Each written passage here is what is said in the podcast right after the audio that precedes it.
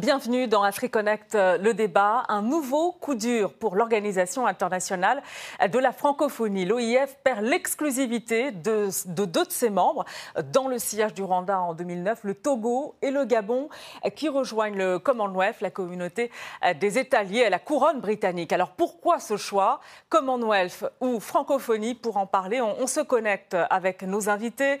Jean-Claude Delestrac, candidat de Maurice à l'OIF en 2014, anciennement ministre ministre, auteur de l'ouvrage euh, de Hanoï à Dakar, Le pacte brisé aux éditions euh, du Cherche Midi. Bonjour à vous, Jean-Claude Delestrac.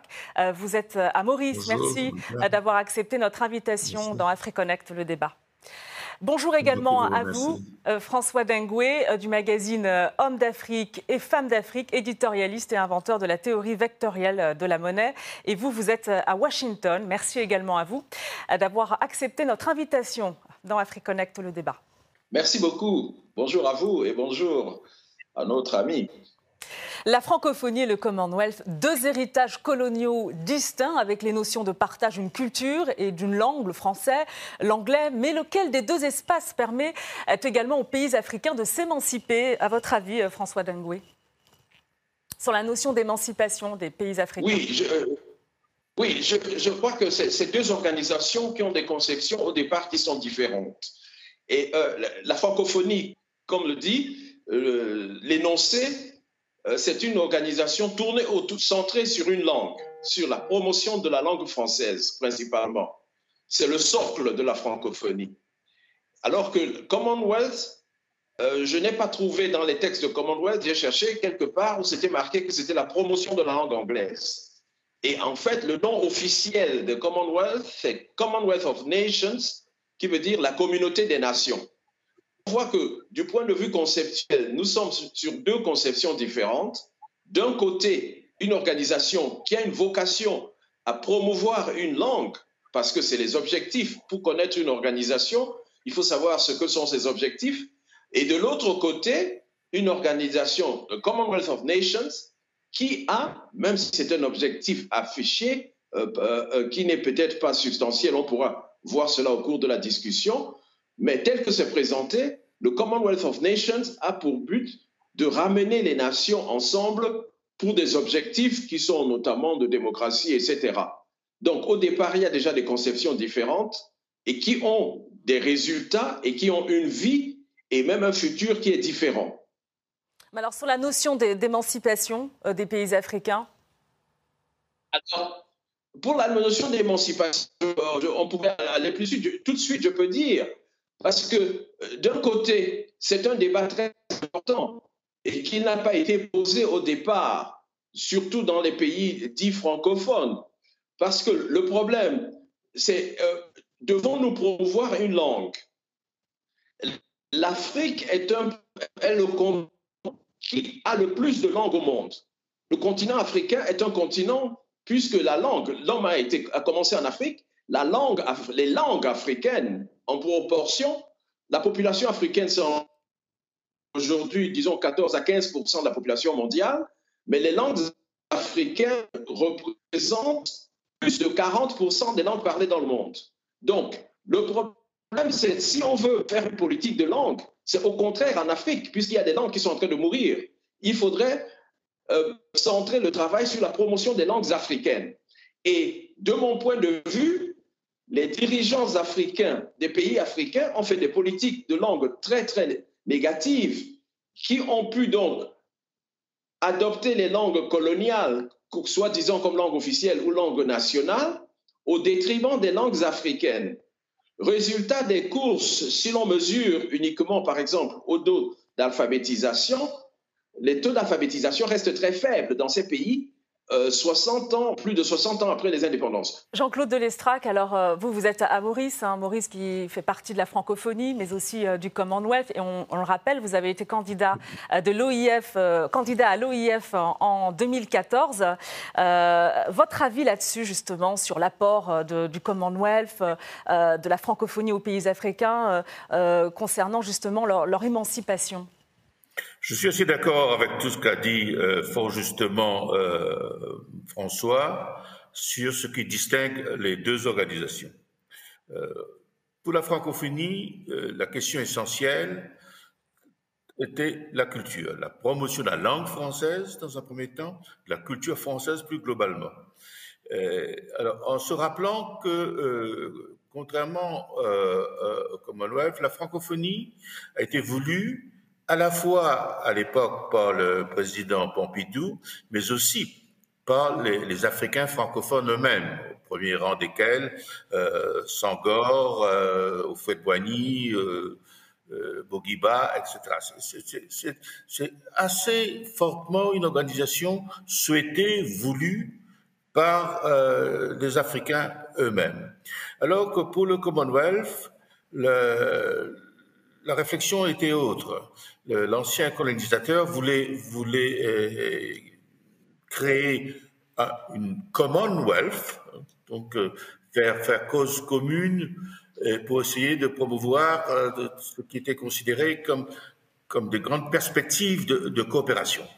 Et, contrairement, euh, dans un premier temps, la différence était que le, Commonwealth fonctionnait à partir des projets tangible euh, sur, sur le terrain et a, a, beaucoup apporté en termes de soutien technique à des gouvernements, au nouveau gouvernement, euh, au lendemain des indépendances.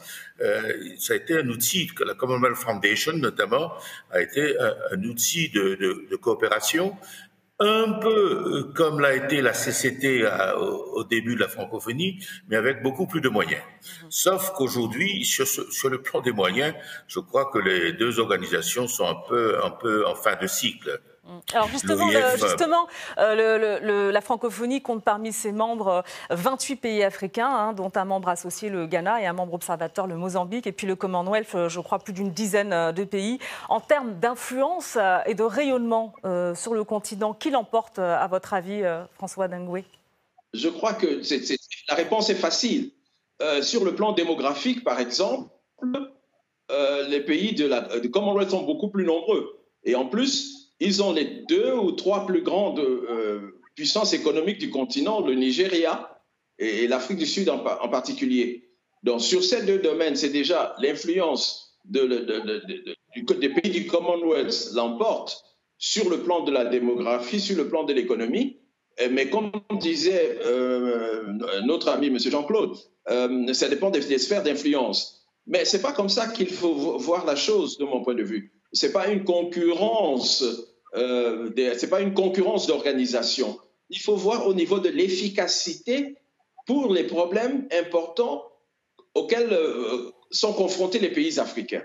Est-ce que ces deux organisations aident les pays africains à résoudre leurs problèmes de développement fondamentaux, leurs problèmes institutionnels fondamentaux, ou accroissent leur poids sur les grands problèmes du monde. Voilà les trois domaines sur lesquels on peut juger.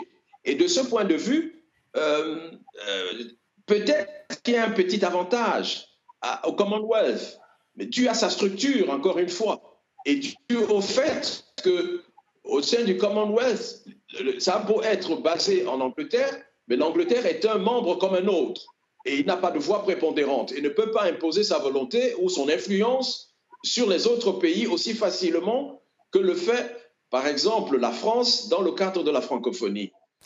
Jean-Claude Delestrac, euh, vous êtes euh, d'accord avec euh, ce que dit François Dengué sur justement l'influence de, des deux entités?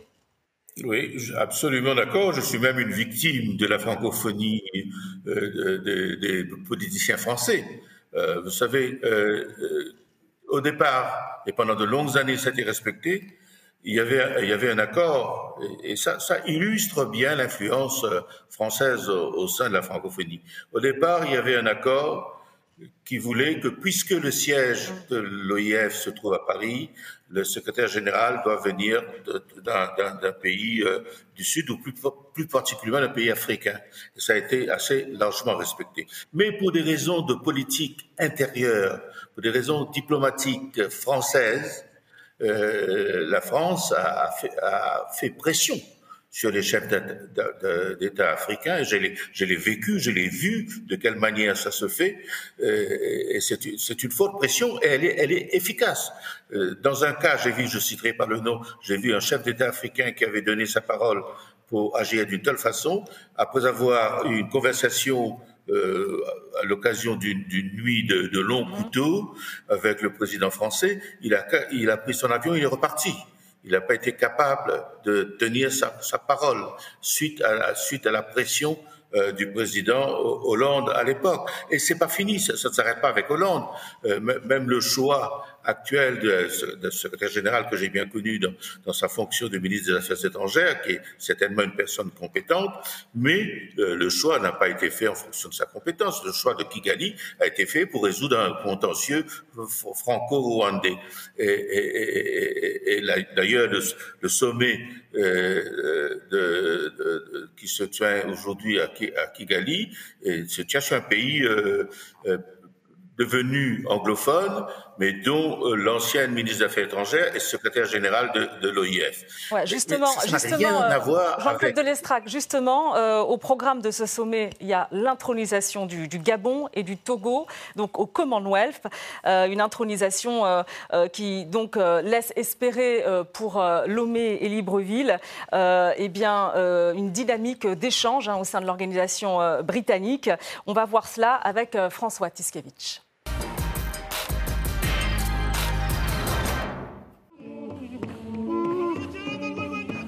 Ils étaient 54, ils sont désormais 56. Samedi, lors du dernier jour du sommet du Commonwealth organisé au Rwanda, le Togo et le Gabon ont rejoint l'organisation intergouvernementale composée à majorité d'anciennes colonies britanniques. Nous accueillons le Gabon et le Togo dans un esprit de fraternité et de solidarité et avec la conviction que nous avons besoin d'un monde meilleur et plus sûr et que nous sommes meilleurs ensemble que séparés. Deux pays francophones qui n'ont pourtant aucun lien historique avec le Royaume-Uni. Une situation qui rappelle l'adhésion en 2009 du Rwanda qui souhaitait tourner le dos à la francophonie et à la sphère d'influence française. Mais pour Lomé, c'est avant tout l'occasion d'offrir de nouvelles opportunités économiques et éducatives aux Togolais, tandis que de son côté, le président gabonais Ali Bongo évoque un jour historique. Et dans les rues de Libreville, l'enthousiasme est partagé. Si l'on s'en tient aux pays africains, par exemple, qui en sont membres, vous voyez que le Ghana, l'Afrique du Sud, le Nigeria et, autres euh, s'inscrivent sur un, chemin de développement assez accru, ce qui en fait euh, aujourd'hui euh, des modèles économiques sur le, sur le continent. En revanche, pour Brigitte Adjamagbo, présidente du parti politique togolais Convention démocratique des peuples africains, l'adhésion du Togo au Commonwealth ne profitera pas à la population le Togo est un pays où il y a un gros déficit démocratique et euh, il y a un problème d'adhésion aux valeurs de la Commonwealth. Mais ensuite, lorsqu'on sait euh, le niveau de mauvaise euh, gouvernance auquel nous sommes, lorsqu'on sait le niveau de corruption que le régime entretient pour se maintenir au pouvoir au Togo, eh bien, nous ne nous faisons aucune illusion ce sera une adhésion de plus. Les populations n'en profiteront en rien du tout. Depuis sa création le 11 décembre 1931, seulement deux pays ont quitté le Commonwealth, l'Irlande en 1949 et le Zimbabwe en 2003. François Dengue, euh, justement, la, francophonie est-elle en perte de vitesse au profit euh, du Commonwealth? Euh, Poser question, c'est presque y répondre. Et euh, le fait qu'il y ait, euh, pour ainsi dire, une espèce de mercato où on voit un glissement des pays francophones vers le Commonwealth, ça me montre que le Commonwealth, pour l'instant du moins, semble avoir un plus grand pouvoir d'attraction que la francophonie. Alors il faut se poser des questions. quelles sont les raisons de cela? Pourquoi un pays comme le Togo, les deux pays que vous venez de citer, le Gabon, ressentent le besoin de rejoindre le Commonwealth. Les dirigeants de ces pays ont leur raison. Nous, en tant qu'observateurs, nous ne pouvons que spéculer, mais il semble qu'il y a comme un certain malaise de la francophonie, en particulier en Afrique, ce qui est dû au rôle un peu encombrant et étouffant de la France sur ce continent. Est-ce que c'est comme ça que c'est vécu par ces dirigeants? Le fait que les dirigeants, ça, ne vient pas d'un vote de l'Assemblée ou bien d'un référendum. C'est une décision des dirigeants politiques. Il faudrait voir, enfin, aller étudier, faire des études pour voir si la population africaine euh, est un peu, en a un peu marre de la France. C'est ce qu'on appelait globalement le sentiment, j'allais dire, anti-français.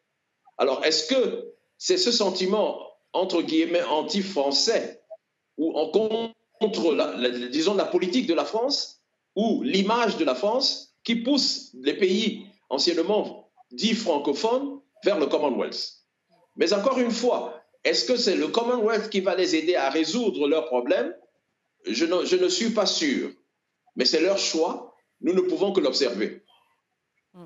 Alors justement, euh, lorsque l'on parle des bénéfices à tirer d'une adhésion hein, au Commonwealth, euh, on imagine euh, évidemment que cela devrait favoriser, Jean-Claude Delestrac en tout cas pour certains pays africains, des échanges économiques. il semble que donc le Commonwealth ressemble plus à un espace de promotion des échanges commerciaux entre le Royaume-Uni et ses membres. Vous, c'était un peu votre ambition pour la francophonie en, en 2014, renouveler cette francophonie pour justement euh, sortir euh, de, cet héritage euh, issu de la période justement post-coloniale. Et, vous aviez donc ce projet de francophonie économique que vous avez présenté à Dakar comme un moyen d'assurer l'avenir de l'OIF. Pourquoi ça n'a pas vraiment abouti Tout à fait. Ça n'a pas abouti parce que la France n'a pas voulu et parce que euh, un certain nombre de, pays euh, africains euh, ont, accepté de suivre une fois encore les, les desiderata des Français. Alors, et pourtant c'est crucial.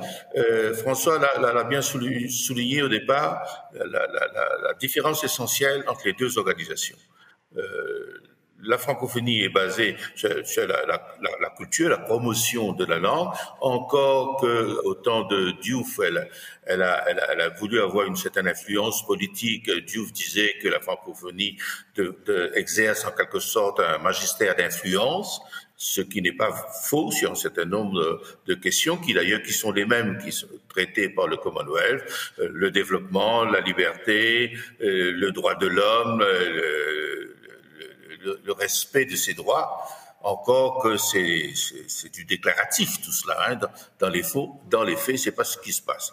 Mais euh, le, Commonwealth attire d'abord parce que euh, la langue anglaise progresse, c'est la langue du commerce international, euh, et, sa force aujourd'hui aussi, le Commonwealth est en train de devenir véritablement la principale plateforme des petits États en développement, parce que le, le Commonwealth regroupe euh, un grand nombre, une majorité euh, des petits États. Alors, ce que je voulais faire, moi, c'est un peu sur ce modèle-là, au niveau de la francophonie. J'ai la conviction que si la francophonie doit avoir un avenir, elle doit être une francophonie de l'économie. Il faut que la langue française ne soit pas perçue simplement euh, comme une langue que, l'on préserve euh, en principe, mais qu'elle soit une langue de, de, travail, de mobilité, de développement, d'ouverture pour les jeunes. C'est la raison pour laquelle, pour ne prendre qu'un exemple, j'avais proposé au cours de cette campagne euh, euh la création au sein de la francophonie euh, d'une antenne de promotion de l'industrialisation dans, l'espace francophone. Et sur ce plan-là, les, anglophones sont bien en avance sur les francophones. Alors justement, qu'est-ce qu'il faut euh, attendre je, euh, Que, faut-il attendre du, Commonwealth euh, pour les prochaines années hein, Selon le, secrétaire du Commonwealth, c'est une estimation post-Brexit, le commerce entre les 53 pays membres de l'organisation devrait progresser de 17% pour atteindre 700 milliards de dollars d'ici 2000, d'ici quelques décennies justement. Est-ce qu'il y a une dynamique d'échange réel euh, au sein de, l'organisation? Oui, définitivement. les relations euh, commerciales euh, inter-États sont infiniment plus denses en, Afrique anglophone qu'en Afrique euh, francophone. il y a un plus grand nombre de pays qui est en croissance. Il y a de plus grandes perspectives de, création véritablement de, de promotion de la complémentarité qui existe. C'est-à-dire, vous avez au sein du Commonwealth un certain nombre de pays euh, développés, en avance, avec des capacités de mobiliser des capitaux, euh, ayant des technologies, et au sein de la, même organisation, des, petits pays qui ont des ressources naturelles, mais qui n'ont pas les moyens de les développer, qui n'ont pas la technologie, qui n'ont pas le capital. Et il y a là la possibilité d'un partenariat, parce qu'en vérité, et cette diversité euh, de pays, de, niveaux de développement, euh, offre des, grandes perspectives de complémentarité.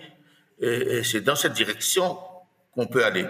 On peut penser que la même situation existe euh, en Afrique francophone, un peu, mais bien moins. Les, pays qui progressent euh, véritablement et qui recherchent à s'industrialiser et qui cherchent ces capitaux, qui recherchent la technologie en Afrique francophone, euh, sont plus rares qu'en Afrique anglophone, à l'exception de quelques grands pays comme, comme le, la, comme la Côte d'Ivoire, comme le Sénégal, euh, etc. on ne retrouve pas exactement la même dynamisme. Et ça, c'est lié à l'histoire, c'est lié à la... François Dengoué, tout à l'heure, vous aviez un peu pointé du doigt justement la tutelle euh, euh, pesante de la France. On, pourrait aussi évoquer euh, le cas du Canada. Mais s'agissant aussi bien de la francophonie que du Commonwealth, est-ce que ces espaces, ces entités, ces organisations finalement respectent la, souveraineté des, États membres? Eh bien, notre ami Monsieur de, de a dit deux mots très importants qui ont expliqué son échec à Dakar notamment euh, la France s'est imposée et puis les desiderata. Je peux vous assurer qu'au sein du Commonwealth, la Grande-Bretagne ne peut pas s'imposer et les gens n'obéissent pas aux desiderata. Au sein du Commonwealth, la Grande-Bretagne, le Royaume-Uni, est un pays comme les autres et ne peut pas imposer sa voix et n'a même pas la capacité d'imposer son point de vue aux autres. Le déséquilibre est trop grand et est resté persistant au sein de la francophonie dû pour permettre l'expression de, la vraie diversité? Parce qu'en réalité, il n'y a pas de, diversité au sein de la francophonie. La francophonie est perçue comme une organisation au service exclusif de la France. C'est ce, qui est, ce qui est dommage. Cette dernière question qui concerne l'avenir justement euh, à la fois du Commonwealth, hein, qui est porté par euh, un chef, c'est euh, la reine d'Angleterre, Elisabeth II, qui est en fin de règne. l'avenir aussi de la francophonie, tout ça sur fond de diversification, on le voit sur le continent africain, diversification des partenariats. Jean-Claude Delestrac. Oui, enfin, là aussi, il y a une différence. Le, au niveau de la francophonie, le, celui qui préside le, sommet de chef d'État, en principe tous les deux ans, est généralement le pays hôte. Euh, euh, au Commonwealth, euh, c'est toujours la reine d'Angleterre, où en ce moment, euh, elle a désigné ce, le, prince Charles pour éventuellement lui succéder. Donc c'est le prince Charles qui, qui sera le, le, chef du Commonwealth. Et l'on ne verra pas prince Charles parler à l'oreille d'un chef d'État africain pour l'inciter à prendre des décisions dans une direction ou, ou dans l'autre. François a parfaitement raison, euh, mais là, on va pas reprocher à la France d'user de, son influence pour promouvoir ses intérêts. Mais on peut reprocher à nos chefs d'État euh, d'être aussi attentifs que cela euh, aux intérêts de la France. Et c'est ça que les populations africaines commencent à rejeter. Euh, et François Dengoué, euh, l'avenir de, ces deux organisations, justement, avec euh, la diversification encore, les nouveaux partenaires qui se présentent sur le continent ou qui sont déjà présents Il faut être concret et voir les problèmes réels. Le, problème majeur de l'Afrique, c'est un problème de développement. Et je regrette, ni l'une ni l'autre des organisations n'aide vraiment au développement. Je vais vous donner, je me suis amusé à aller voir, à faire quelques chiffres. J'ai fait quelques calculs pour préparer l'émission. Par exemple, on peut voir sur l'évolution du PIB par habitant entre 1970 et puis, mettons, 2020, sur un demi-siècle. ces deux organisations devaient, si elles étaient sérieuses, harmoniser, on devait voir une convergence des niveaux de vie, une convergence, par exemple, qu'on peut mesurer par le PIB par habitant. En 1970, le PIB par habitant du Niger, que j'ai pris par exemple comme un pays euh, simple par rapport à, la France, la le PIB de la France était 19, presque 20 fois celui du Niger en 1970. En 2020, le PIB par habitant de la France, c'est presque 70 fois celui, de, celui du Niger. Donc vous voyez qu'au lieu de la convergence, on a une divergence. Allons voir du côté du Commonwealth. J'ai pris un pays, exemple, euh, le pays modèle que j'ai pris pour le Commonwealth, c'est le Malawi. En 1970, le PIB du Malawi, c'était de, de, la Grande-Bretagne, du Royaume-Uni, c'était 38 fois le PIB du Malawi. En 2020, c'est 64 fois. Donc, vous voyez que même s'il y a un petit resserrement au Commonwealth, mais nous assistons dans les deux cas à des divergences. On ne peut pas continuer au sein d'une organisation où on voit une si grande divergence. On est en train d'aller vers plus en plus de divergences. Un pays qui s'enrichit de plus en plus et les autres qui s'appauvrissent de plus en plus. Pour conclure très rapidement, ça laisse la voie. Pour conclure très rapidement, cela laisse la voie finalement euh, aux, BRICS. Vous croyez aux, nouveaux partenaires, aux partenaires qui sont là comme la Chine hein, depuis assez longtemps Quand on regarde la configuration des deux organisations, des possibilités réelles d'un co-développement basé sur un programme d'industrialisation de l'Afrique. Le moyen pour l'Afrique de, se développer, de s'enrichir, c'est l'industrialisation. Et l'industrialisation, ça veut dire quoi? Ça veut dire exploiter, transformer ses richesses. L'Afrique n'a pas toujours euh, les moyens, n'a pas toujours la technologie pour le faire. Certains membres de, deux organisations euh, ont ces moyens-là ont ces possibilités-là, sont à la recherche des, ressources naturelles pour se développer, sont à la recherche de nouveaux marchés. Il faut que les, les, anciennes puissances coloniales cessent de regarder euh, le, précaré uniquement comme des marchés, mais comme des partenaires de développement, capables de les soutenir dans leur effort d'industrialisation. C'est la seule possibilité pour l'Afrique de s'en sortir, donner du travail à, à ces jeunes. Euh, Merci créer, créer de la richesse, transformant ces richesses. C'est, pour les deux organisations, c'est l'enjeu principal à mon point de vue. Merci beaucoup à vous, Jean-Claude de Lestrac. Merci euh, également à vous, euh, François Dengoué. Retrouvez euh, AfriConnect, le débat sur nos réseaux sociaux et notre site rtfrance.tv. Merci de votre attention et à très bientôt dans AfriConnect, le débat sur RT France.